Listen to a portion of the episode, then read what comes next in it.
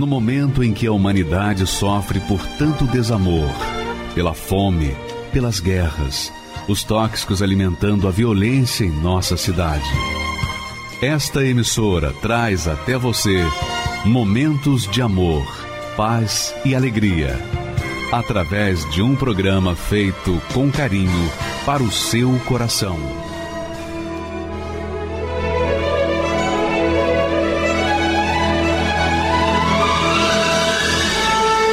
E agora, com você, a Palavra Amiga do Bispo Macedo.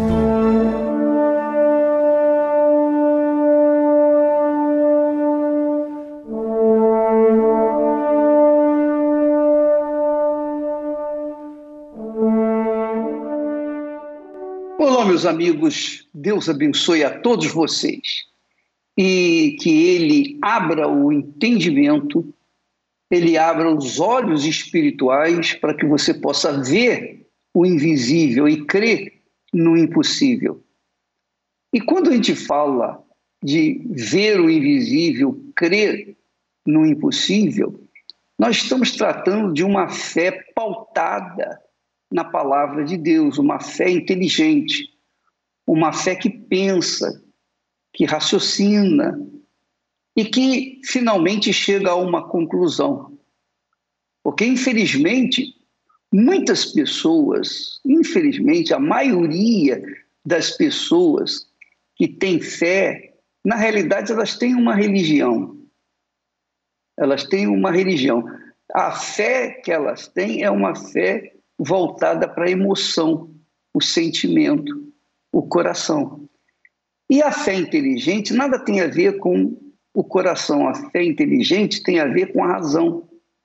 Você pesa a sua vida, você analisa a sua vida à luz da palavra de Deus.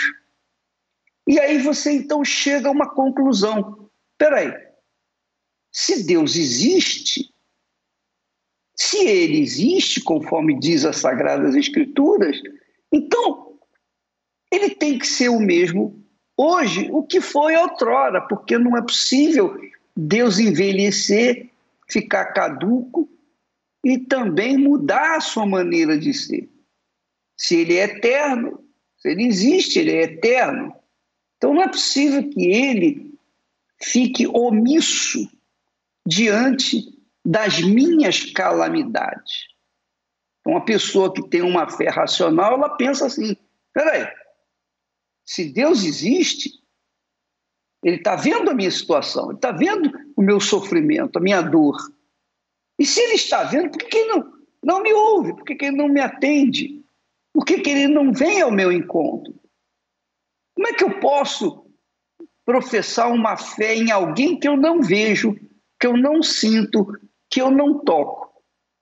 Então a pessoa pensa, raciocina, avalia a sua fé para chegar à conclusão seguinte: ó, se Deus existe, então ele tem que atender à minha necessidade, porque eu não pedi para vir ao mundo. Eu não pedi para vir ao mundo.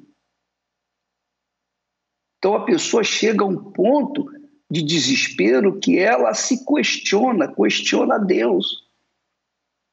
Só que essa pessoa às vezes não pensa, não raciocina conforme diz o próprio Deus. Veja só o que ele fala na sua palavra. Preste atenção. Ele diz assim: Eis que a mão do Senhor não está encolhida para que não possa salvar. Isso é um fato. Nem surdo o seu ouvido para não poder ouvir. Mas por que, que ele que ele não ouve ou porque que a mão dele poderosa não é estendida para nós. Aí ele diz: as vossas, mais as vossas iniquidades fazem separação entre vós e o vosso Deus. E os vossos pecados encobrem o seu rosto, quer dizer, o rosto de Deus de vós, para que não vos ouça. Bem, então se a pessoa tem uma fé inteligente, ela vai perguntar assim: peraí, Quer dizer que a minha vida, essa vida, esse negócio, essa vida destruída que eu tenho vivido, se deve aos meus pecados, não é pelo fato da inexistência de Deus, não, são os meus pecados é que fazem me separar ou separação com Deus. Ele existe, ele continua sendo o mesmo. O que ele fez no passado, ele faz no presente. Só que ele só vai fazer na minha vida no presente se eu dar um fim nessa vida errada, nessa vida completamente irregular que eu tenho vivido. Se eu me acertar com ele, se eu ouvir a sua voz, obedecê-la, se eu quiser, quiser que ele me ouça, que ele me atenda, que ele venha ao meu encontro, então eu tenho que deixar essa vida errada, desregrada que eu tenho vivido, que é o pecado. O pecado separa o homem de Deus. Ora, se o pecado separa o homem de Deus, a pessoa inteligente vai dizer: o que ela vai fazer? Ela está sofrendo, então ela vai abandonar o pecado para que então ela possa se aproximar de Deus, para que Deus venha ao seu encontro e então venha salvá-la da vida desgraçada que ela tem vivida.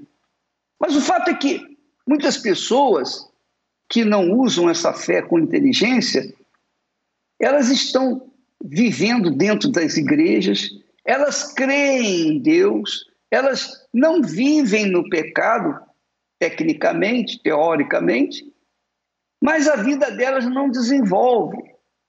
A vida delas não se sustenta. Por quê? Por que, que uma pessoa por exemplo, a Patrícia, que nós vamos ver já já, porque uma mulher inteligente que durante 26 anos viveu dentro de uma determinada denominação evangélica, mas a sua vida sempre, sempre atrasada. Por quê?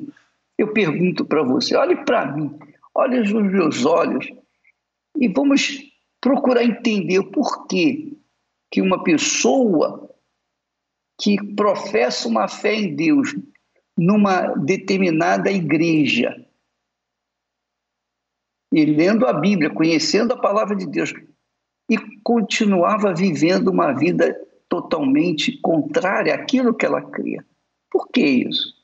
Essa é a história da Patrícia ela vai contar para a gente o que, que foi a história, o que, que foi a vida dela antes de chegar na Igreja Universal do Reino de Deus.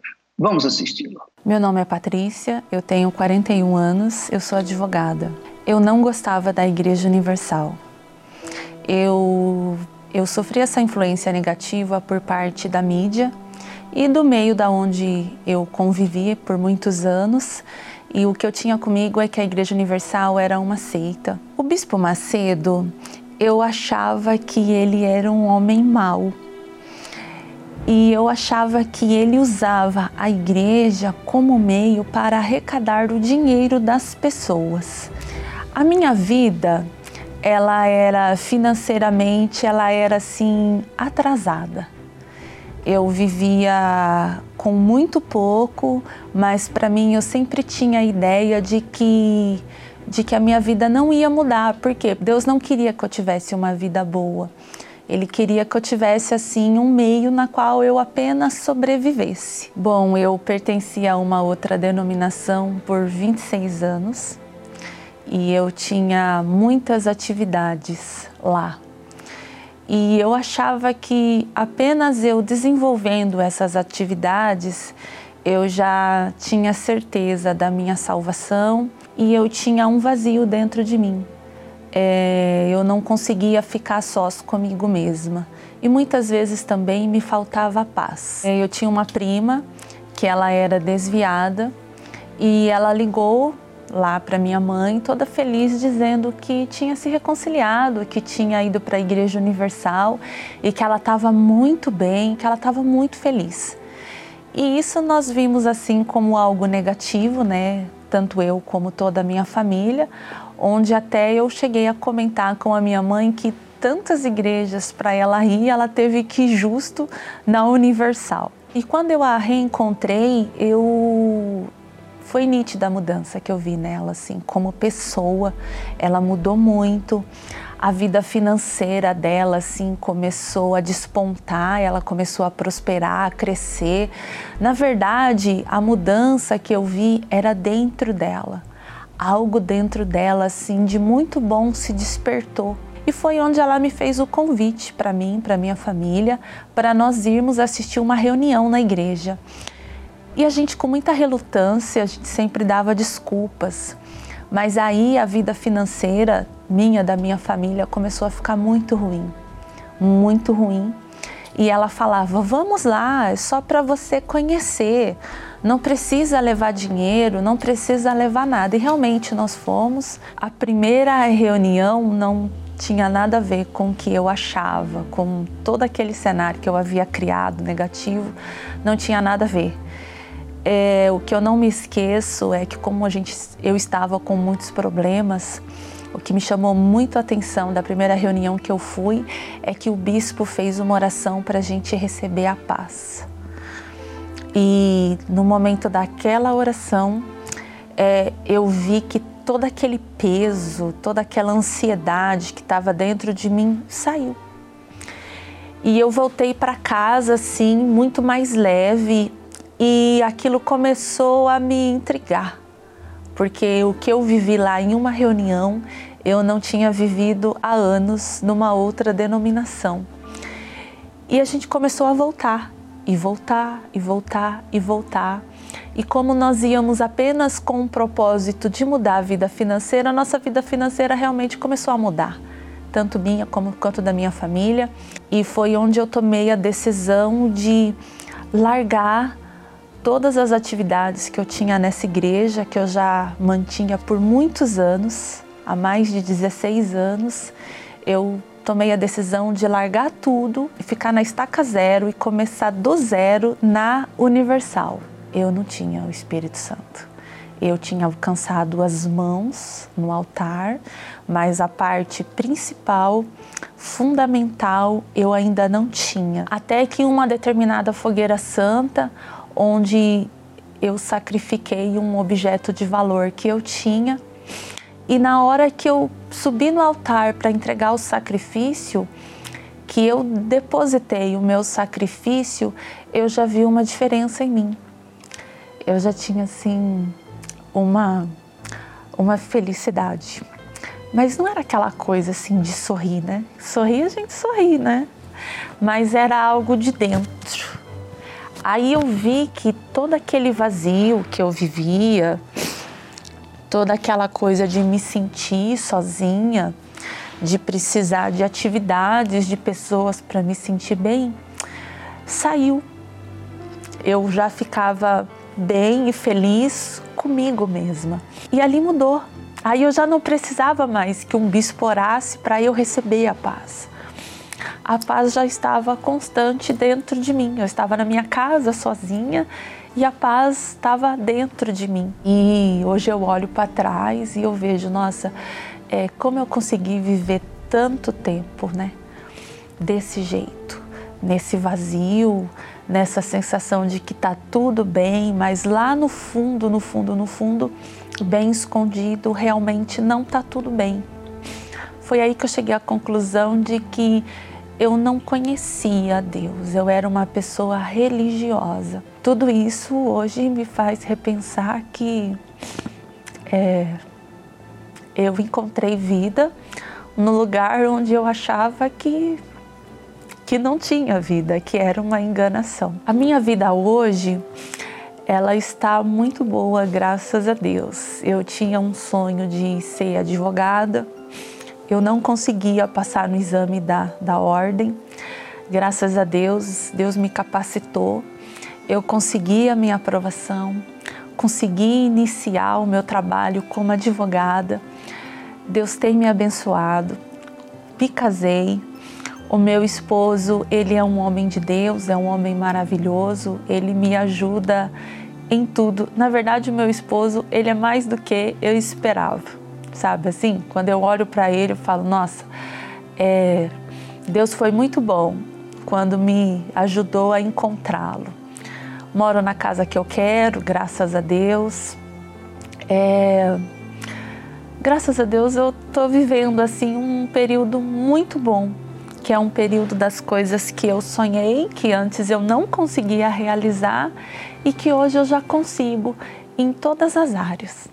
O Espírito Santo para mim hoje, ele é o meu amigo, ele é o meu guia, ele me dirige para todas as decisões que eu tenho que tomar, é quem me sustenta, é a minha garantia de sobrevivência aqui nessa terra, é o Espírito Santo. Magnífico testemunho da Patrícia. E muitas pessoas, de repente você que está nos assistindo nesse momento, esteja vivendo exatamente a cópia do que ela viveu durante muitos anos 26 anos 26 anos, desde jovem, dentro de uma denominação. E eu não estou criticando aqui, censurando a pessoa é, ter uma, uma fé e comungar numa igreja. Eu, eu só acho o seguinte, que se a gente tem uma fé no Deus vivo, mas esse Deus vivo não, não se manifesta na nossa vida, tem alguma coisa errada. Ou ele não existe, ou a gente tem que rever os nossos valores, rever os nossos valores, não é verdade? Porque não é possível você crer num Deus tão grande e viver uma vida tão desgraçada. É ou não é? Fala a verdade. Não é possível. Eu não admito isso. Então, esse pensamento tão simples, mas é um pensamento de fé, um pensamento poderoso, é que não, não combinam com o Deus que a gente lê, que a gente tem conhecimento nas Sagradas Escrituras. Porque as Sagradas Escrituras mostram um Deus todo-poderoso, um Criador dos céus e da terra, de tudo, um eterno, onisciente, onipresente, onipotente. E como que essa pessoa tão grande, tão grande, tão grande, tão poderosa, não interfere, não faz nada na nossa vida, se nós estamos, de certa forma, cultivando uma fé nele. Como que pode isso acontecer? Não pode, não tem que acontecer. Então, Deus, amiga e amigo, ele é o mesmo, ele não muda a maneira de ser. O que ele foi, ele é, e o será para toda a eternidade. Então, quando a gente crê nesse Deus de verdade, com inteligência, com sabedoria, e chega ao ponto de questionar: oh meu Deus, se o Senhor existe, está vendo a minha situação crítica, então está aqui, o que, que o Senhor quer que eu faça para que o Senhor venha ao encontro da minha necessidade? Então nós lemos aí que Deus, ele Ele diz que os pecados, nossos pecados, fazem separação entre nós e Ele. Então quer dizer que se eu deixar os meus pecados, então eu vou ter uma comunhão com Ele. É isso? É. Então eu vou fazer isso. Eu vou vivenciar isso, eu vou, eu vou tomar outra direção na minha vida. Aí, se eu fizer e não acontecer nada, então a palavra de Deus vai estar em dúvida. Deus vai estar em dúvida. Deus não vai, não vai ser o que ele diz que é. E isso é impossível. Ora, se é impossível, então o que, que é possível? É possível você ter uma vida nova quando você obedece, quando você usa a fé com a inteligência, com a razão, com a sabedoria. Ela, Patrícia, era uma mulher inteligente, advogada, pensava, uma mulher ativa na sua igreja, mas ela não pensava os pensamentos de Deus. Ela pensava os pensamentos do sistema religioso. E isso fê-la sofrer, crer em alguém que não conhecia. Quando um dia teve conhecimento da ação do Espírito Santo e recebeu o Espírito Santo, a vida dela mudou completamente. É isso que vai acontecer com você, bastando apenas você fazer a sua parte. Como foi o caso dessa outra mulher, ela era uma é uma professora e ela se casou para ser feliz. Mas toda a felicidade dela foi para o lixo. Aliás, lixo era como chamavam o marido dela, a pessoa com quem ela se casou e a pessoa que ela entregou a vida dela. Essa história é muito, muito, muito significativa, porque é o exemplo de muitas outras histórias. Vamos assistir também o caso desse casal, por favor. Meu nome é José Aparecido dos Santos. É, eu, na minha adolescência, com uns 18 anos de idade, eu saí de, do, do norte de, de Alagoas, vim para São Paulo para lutar aqui né, e conseguir vencer. E chegando aqui, eu acabei me envolvendo com más amizades, né? É, acabei conhecendo o mundo dos vícios. Eu comecei usando bebidas, né? Bebia tudo que era tipo de bebidas, é, fumava e sem perceber eu já estava usando maconha, né? Comecei a usar maconha. É, daqui a pouco eu estava usando cocaína e foi onde eu me aprofundei muito, foi na cocaína. Usei é, crack também, tomei chá de lírios quando não tinha dinheiro, fazia aquele aquele chá lá e tomava para ficar louco, né? Mas na verdade eu era viciado muito era na cocaína. Quando eu conheci a minha esposa Noélia, eu morava numa pensão e tinha os quartinhos alugados no fundo e ela acabou me conhecendo. Quando eu conheci o José Aparecido, meu marido, é, ele não aparentava ser uma pessoa que mais para frente eu descobri que ele era, né? Ele era um viciado em drogas, em jogos, bebidas, baladas, né? Isso a gente estava namorando ainda, né? E aí eu comecei a me aprofundar mais ainda, até a gente é, noivou, a gente é, casou e eu sempre prometendo para ela que eu ia parar, que eu ia parar. Veio é, o casamento, aí vem as responsabilidades, aí não tinha salário para cumprir o básico, né? Faltava tudo nessa época aí porque eu não me preocupava. É, eu casei, mas era como se não tivesse casado, como se tivesse uma pessoa em casa para fazer as coisas para mim. Eu continuei casado, mas com a vida de solteiro, e pior do que quando eu estava solteiro. Prometia várias vezes, prometia parar. Né? Às vezes eu falava de separar e aí ele falava que ia mudar, que eu desse uma chance, né? Mas sempre a gente dava a chance, mas voltava tudo de novo, né? Ele chegou a me enforcar, de eu ficar assim um mês até para engolir a água, tinha dificuldade. Ele chegava a dar pontapé no meu estômago, quebrava as coisas dentro de casa. Uma vez ele, ele estourou o vidro do fogão com pontapé que abriu os dedos dele do pé. E a família eh, via aquela situação e alguns aconselhavam ela para que deixasse, né, que ela não, não merecia passar por tudo aquilo dali. Alguns chamavam de lixo, falavam para minha esposa: deixa ele, isso é um lixo. Você merece coisa melhor, você é uma moça estudada, você tem tudo pela frente, você acabou sua vida com essa pessoa. É um lixo. Eu cheguei a ouvir isso.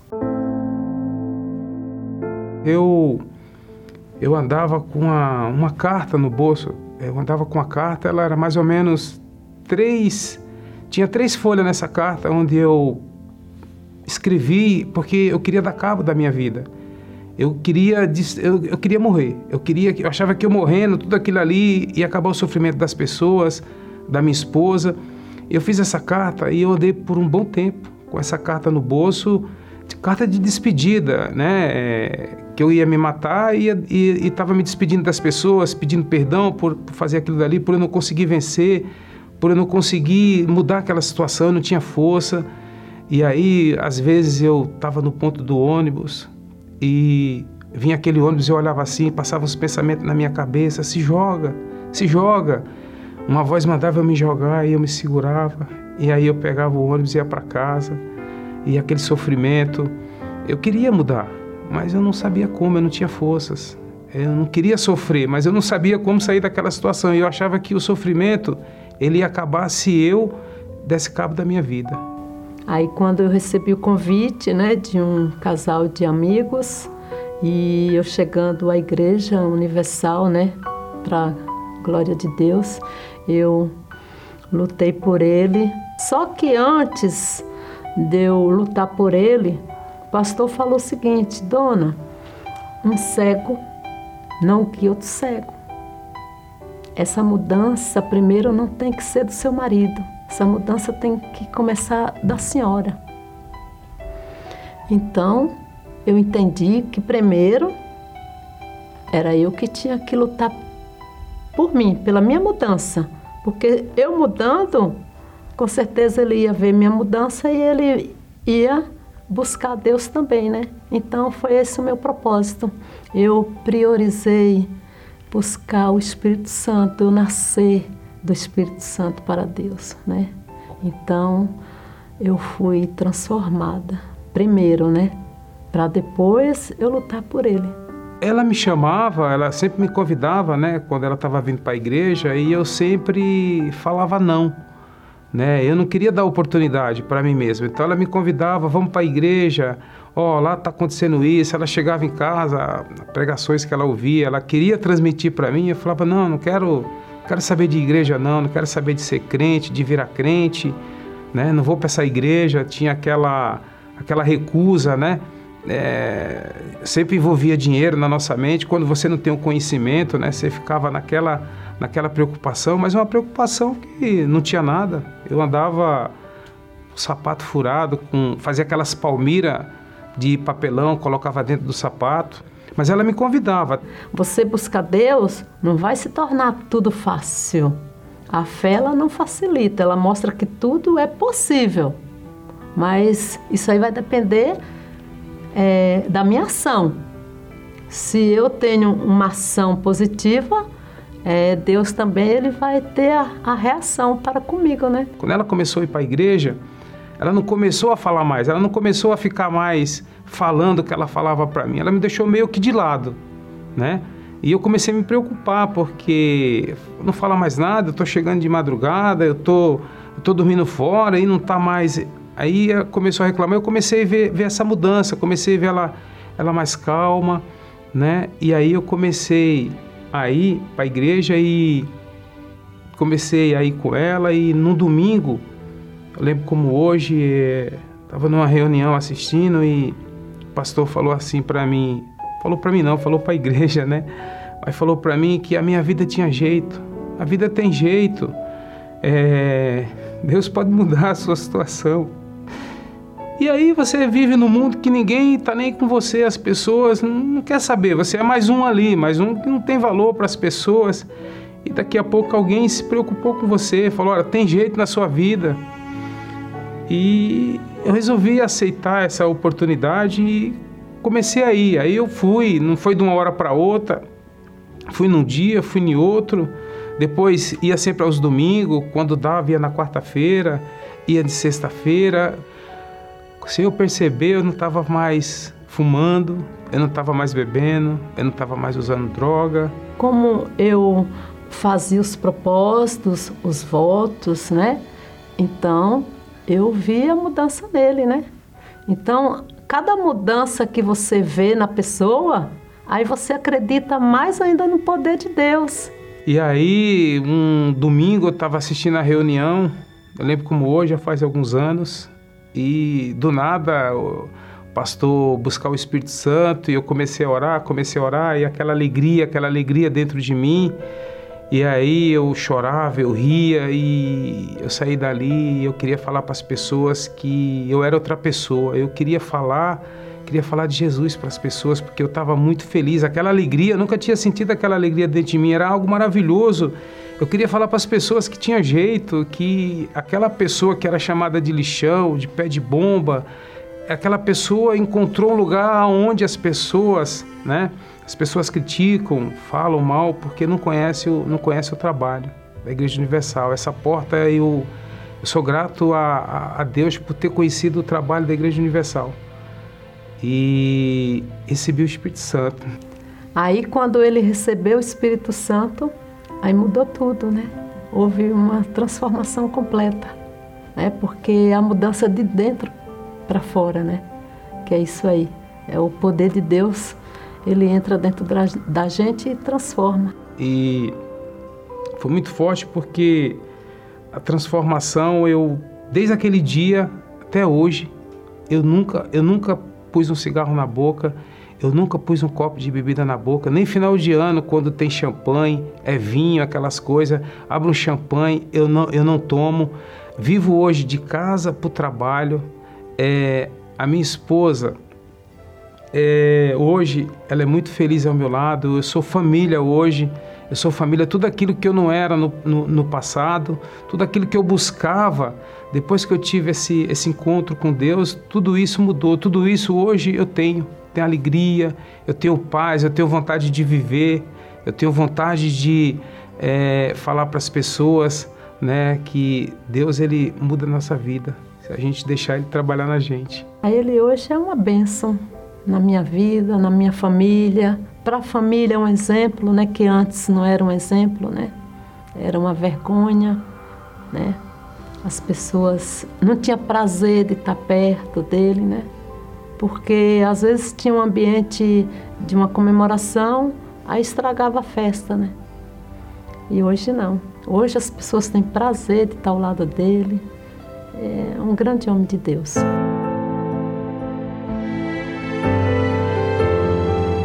Porta da, da Universal, eu falo assim, porque eu sempre falo isso para as pessoas. As pessoas que falam mal, elas não conhecem o trabalho.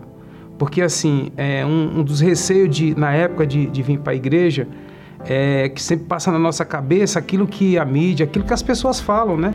Mas as pessoas falam sem conhecimento.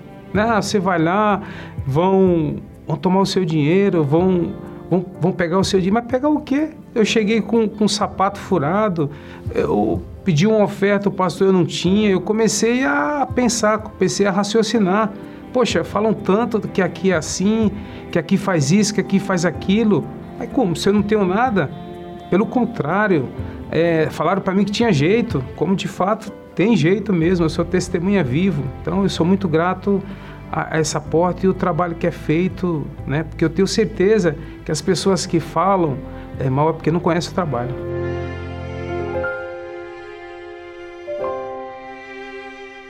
Cheguei aqui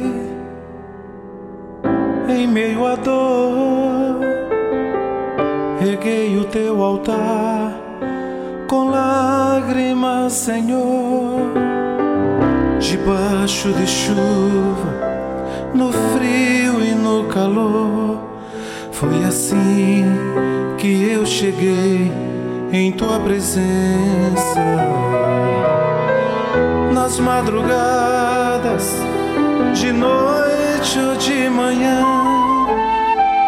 Vencia o meu cansaço, buscando forças no Senhor. Venci o medo, derrotei as minhas dúvidas, e a cada desafio eu fui vencendo as minhas lutas.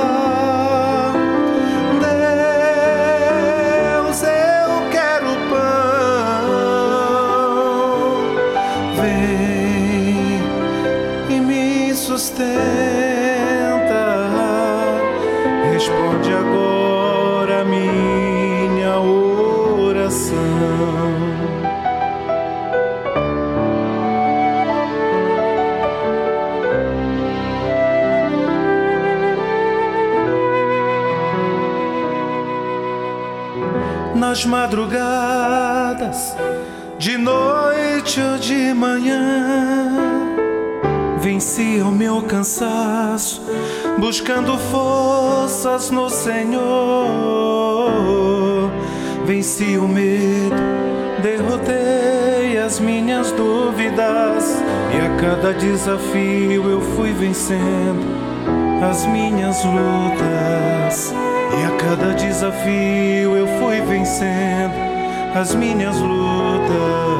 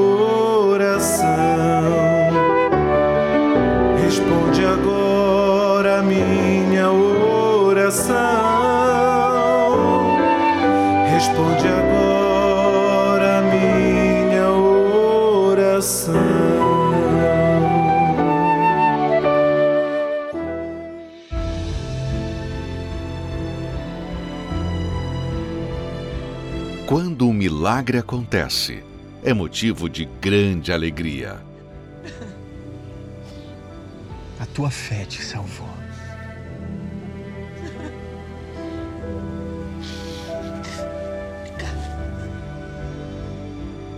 E não é surpresa para ninguém que Deus tenha prazer em realizá-lo.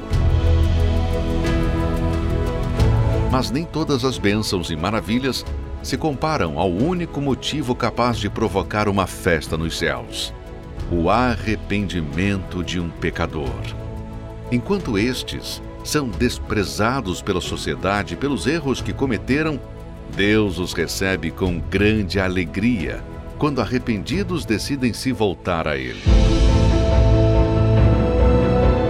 Nesta quarta-feira, dia 4 de maio, a noite da festa no céu às 20 horas, no Templo de Salomão, Avenida Celso Garcia, 605, Brás, ou em uma universal mais próxima de você.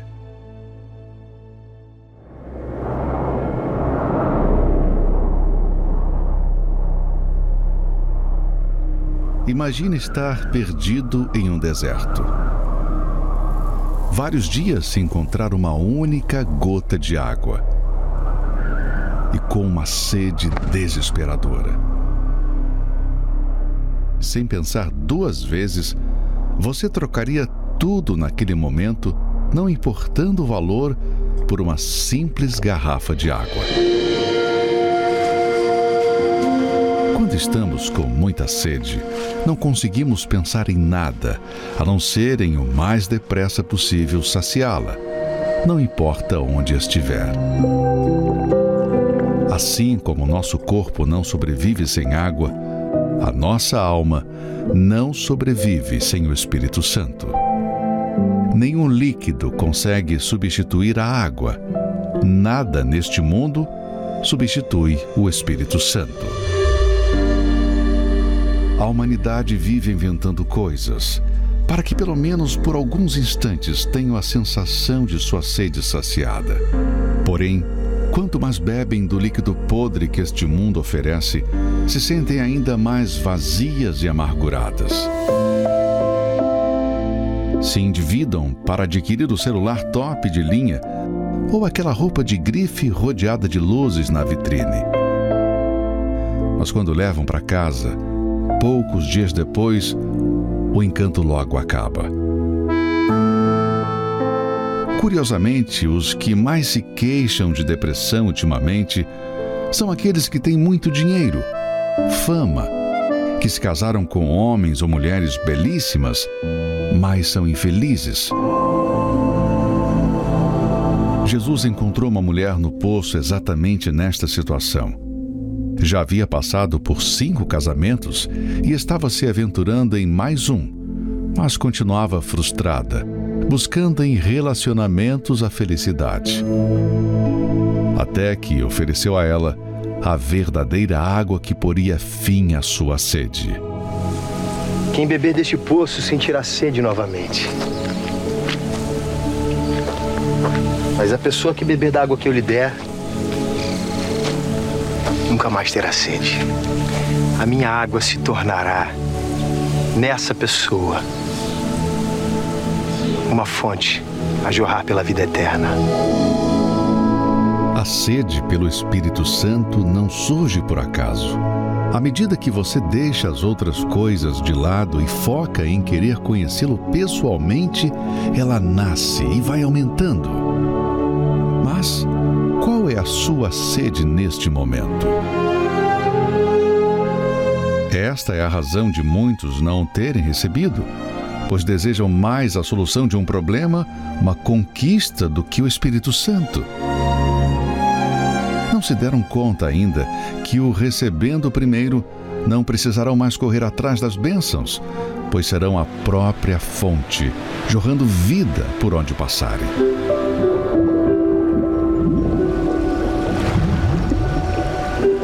Imagine esse rio dentro de você 24 horas por dia. Assim é todo aquele que é nascido do Espírito. As pessoas que são batizadas com o Espírito Santo tornam-se uma fonte de alegria. Há um brilho nos seus olhos.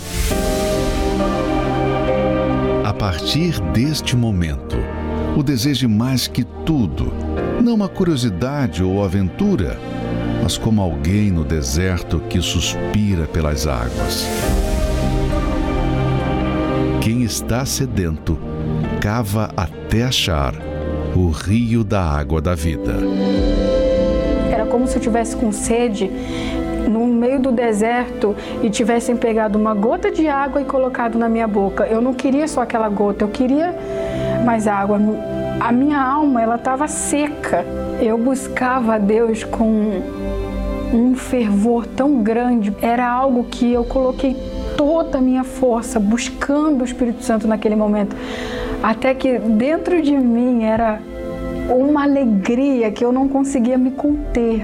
Uma certeza que Deus ele tinha me selado naquele momento. O Espírito Santo me transformou numa fonte a jorrar. Você tem sede? Você tem ouvido muito falar sobre o Espírito Santo, não é? Você já ouviu N vezes sobre o Espírito Santo. Mas agora eu vou mostrar para você a obra do Espírito Santo realizada neste domingo passado. Veja o que, que o Espírito Santo faz, como ele age na vida daqueles que o buscam com sinceridade. Vamos assistir.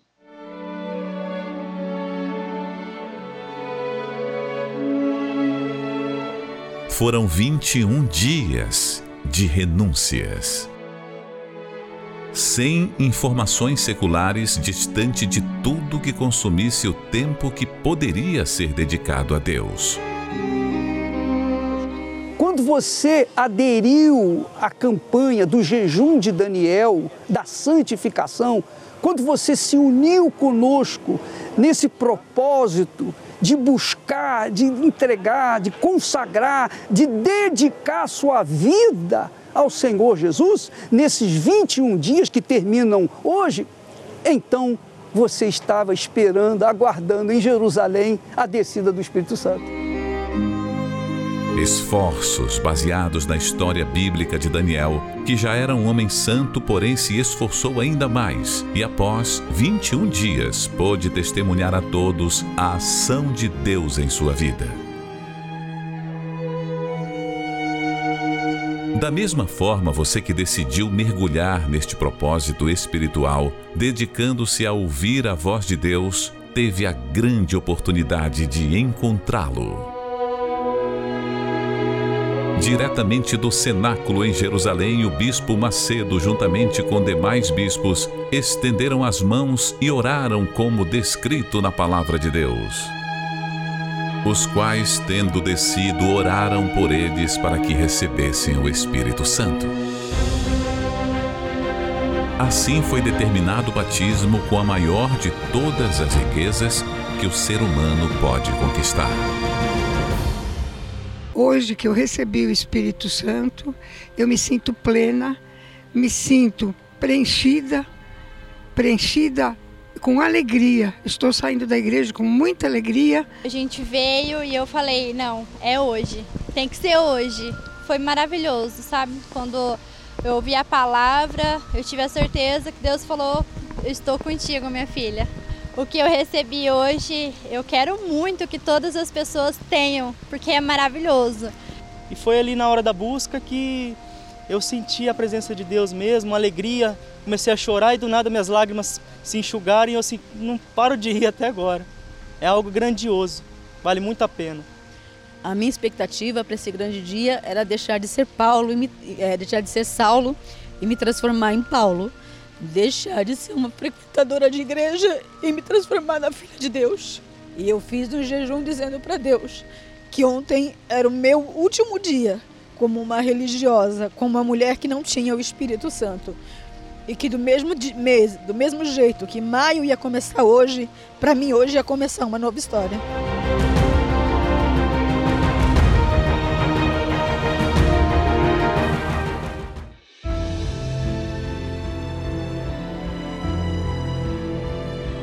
Quando um milagre acontece, é motivo de grande alegria. A tua fé te salvou.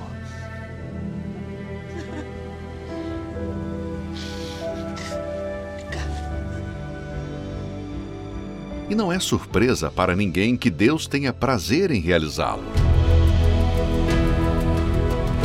Mas nem todas as bênçãos e maravilhas se comparam ao único motivo capaz de provocar uma festa nos céus: o arrependimento de um pecador. Enquanto estes são desprezados pela sociedade pelos erros que cometeram, Deus os recebe com grande alegria quando arrependidos decidem se voltar a Ele. Nesta quarta-feira, dia 4 de maio, a noite da festa no céu às 20 horas, no Templo de Salomão, Avenida Celso Garcia, 605, Brás, ou em uma universal mais próxima de você. Elevo os meus olhos para os montes, de onde me virá o socorro.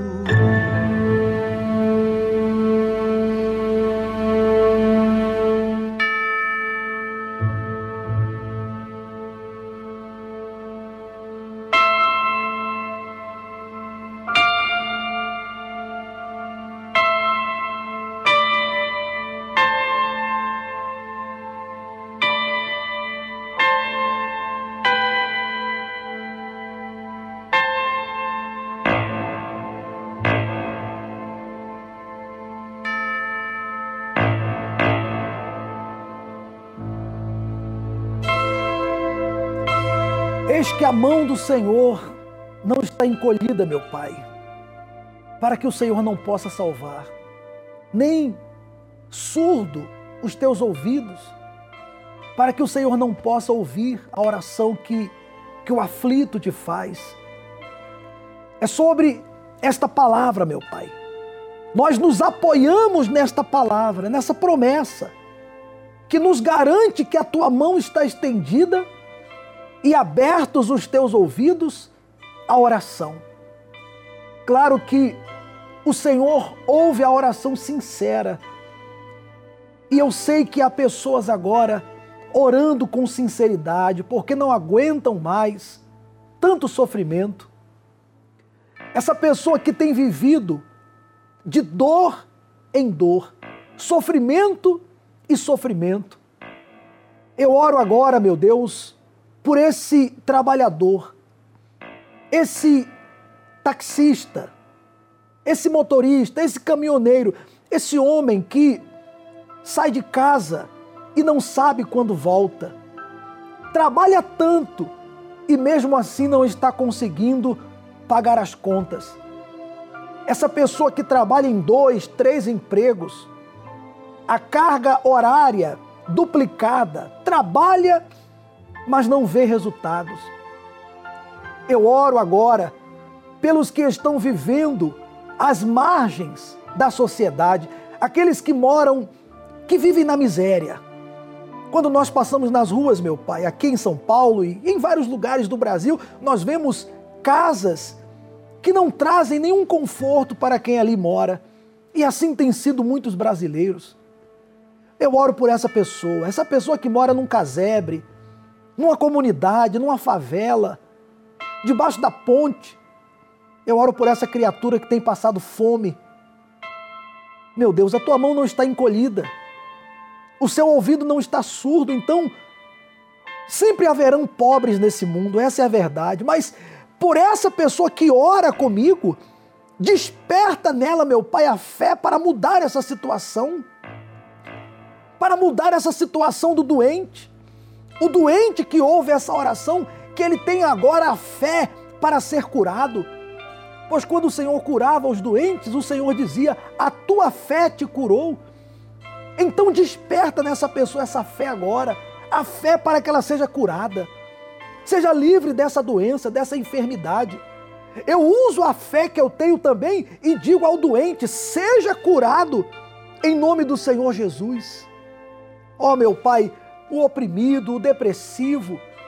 Nós vivemos em um mundo ansioso, angustiado, um mundo em que as pessoas não têm paciência, andam estressadas. Muitas pessoas cometem o suicídio, como nesse caso que nós vimos aí por esses dias, em que um homem matou toda a família. Oh, meu Pai, essa é a realidade desse mundo. Então, aonde tem alguém orando comigo que está com esse pensamento de morte, de matar alguém e depois se matar, que esses pensamentos sejam arrancados agora e essa pessoa receba a luz que vem do alto, que mostra que há uma saída. A tua mão que não está encolhida, toca nessa criatura agora em nome do Senhor Jesus. Meu amigo, minha amiga, com toda a fé, aproxime-se aí do seu televisor ou do seu rádio, toque a mão aí, toque a mão aí no aparelho agora e receba o toque das mãos de Deus. As mãos que não estão encolhidas, o ouvido que não está surdo, toca em você nesse momento e muda essa situação. Eu abençoo a todos. Eu abençoo pela fé os proclamadores do telhado, essas pessoas que mantêm essa programação no ar através das suas ofertas. Eu abençoo as mães. Ó oh, meu Pai, que todas as mães que oram comigo sejam abençoadas. Amém? E graças a Deus. Graças a Deus, meu amigo e minha amiga se você havia preparado a água, beba e depois você pode misturar essa água para que todos da sua família também possam participar dessa bênção. Por um peso,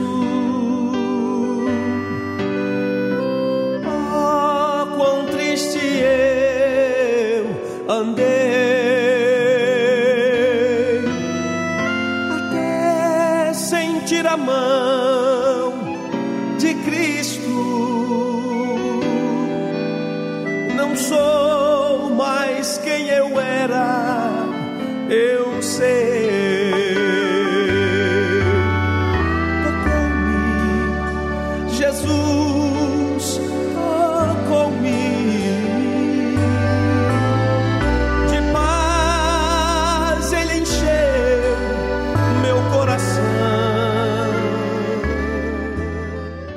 Graças a Deus. Deus está aí com você para mudar essa situação que você está vivendo. Vamos aproveitar que nós estamos iniciando a semana e vamos usar a fé. Por exemplo, nesta terça-feira, nesta terça-feira, nós estaremos aqui no Templo de Salomão, às 10 horas da manhã, 3 da tarde e 8 da noite, realizando uma reunião de cura e de milagres. Curas e milagres por meio da fé. O Senhor Jesus curou muitas pessoas e quando ele esteve aqui, não teve um doente que ele negou a cura. Sabia disso? Todos os doentes que foram até Jesus com humildade, com sinceridade e pediram a cura, todos alcançaram a cura. E é o que nós temos buscado toda terça-feira. E por isso muitas pessoas chegam aqui e são curadas por meio da fé. Se você tem uma doença ou alguém na família, na família está doente, participe dessa corrente, que é a corrente dos 70. Ou aqui no templo, também acontece em todas as igrejas universal. Tá bom? E domingo, atenção, a senhora que é mãe, eu, graças a Deus, tenho a minha mãe.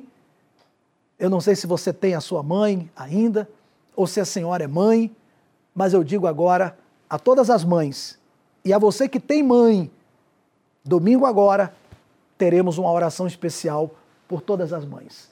Aqui no Templo de Salomão e em todas as igrejas universal. As mães venham buscar essa bênção.